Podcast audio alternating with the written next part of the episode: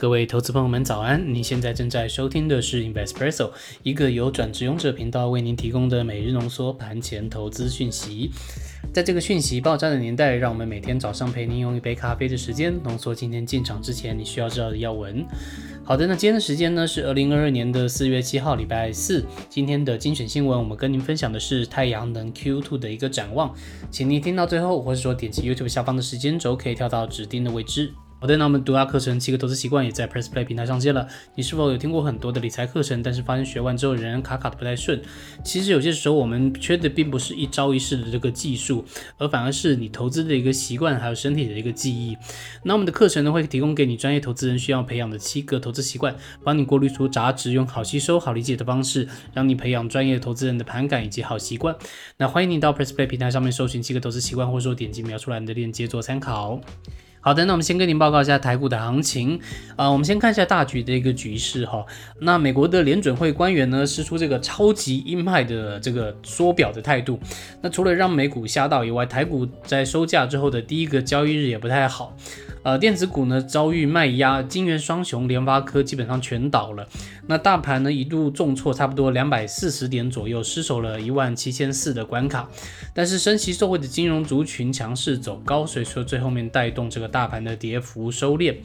好，我们看一下三大法人的一个资金变动，外资的话是卖超两百六十九亿元，那投信的话是买超十一亿元，那资营商呢是卖超九亿元。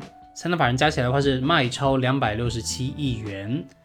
好的，观察一下指数的部分，加权指数是下跌一百零三点，收红 K 带长长的下影线。那贵买指数 ODC 呢是下跌一点五点，同样收黑 K 带下影线。新台币的部分是收在二十八点七七亿元，贬值零点零六元，请大家继续关注台币的动向。好的，那再看一下族群的焦点部分。强势的前三名包含有金融、保险、化学、生技、医疗，还有建材、营造。那弱势的前三名呢，包含有航运、电子，还有电器、电缆。成交比重前三名呢，分别是电子百分之五十四，航运百分之十一，以及金融保险百分之八。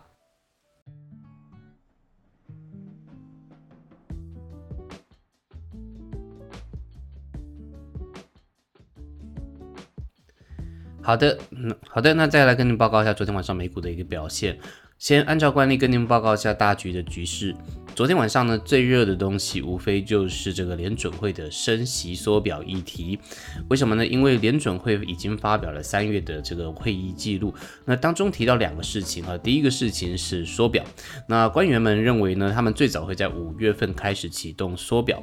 目前缩表的强度呢，会以每个月最多九百五十亿美元的速度来进行缩表。那这个事情为什么会引起市场那么大的关注呢？因为现在这个幅度比市场共识的八百到九百亿美元的缩表规模还要来得高，大概高个五十到一百五十亿美元这么多。好，这是第一个事情大家注意的。另外第二个事情比较注意的就是关于升息的事情。那联准会官员表示呢，那三月最终选择升息一码这个原因，主要是因为考量到俄乌的一个局势，但不代表他们。认为这个是值得长期这么做的。普遍联准会官员认为呢，未来适合一次或是多次要升息二码，这相当于对比三月的规模多整整一倍。哈，所以说在这样子的一个情况下，昨天的美股呢基本上都不太好。那再来跟各位报告一下指数的部分，我们观察一下道琼工业指数是下跌了一百四十五点，收红 K 带上下影线。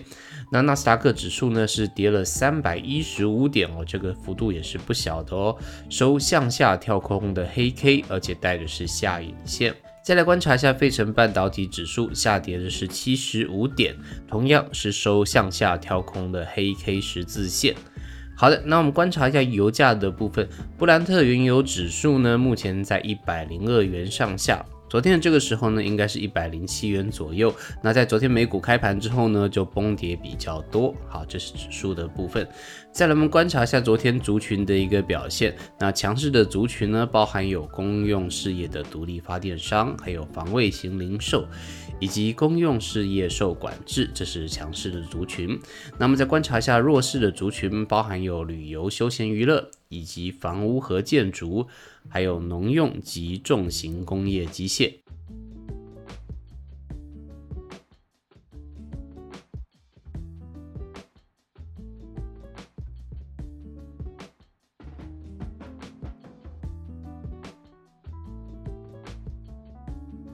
好的，接着与您分享的新闻是太阳能 Q2 的一个展望。那我们帮您总结为三个重点，分别是去年的情况，以及今年的商机，还有目前各厂商的反馈。好的，先跟您报告一下去年的情况。那去年呢，其实太阳能并不是营运非常好的。那营运不佳的主要因素呢，是因为成本上涨。而上涨的这个时候呢，太阳能业者已经跟下游的合约签好了，所以说它没有办法有效的转嫁成本。那例如太阳能的多晶系啊，在前年的下半年就开始起涨，到了去年的下半年涨幅更惊人。那基本上连带了整个细晶圆啊电池的价格一路的飙高。而这些涨幅呢，是没有办法让太阳能业者的下游做吸收的。所以说代表什么呢？代表说太阳能的业者他们就要自行吸收这些涨价的费用了。因此这就是去年比较不好的一个原因。好，那我们看完去年之后，我们来聊一下第二点，就是今年的商机。那随着绿能还有减碳的趋势盛行，同时因为俄乌战争引起各国的能源策略的思考，今年太阳能呢有望得到一些产业的利多。例如说，台湾政府呢有意将递延的太阳光电安装量补上，宣布呢在今年全面调升费率，让各环节的太阳能业者都可以有效的转嫁成本。那产业呢也基本上在去年的第四季开始复苏。好，这是第二个今年的商机。好，第三个的话就跟您报告一下各厂商目前的一个反馈。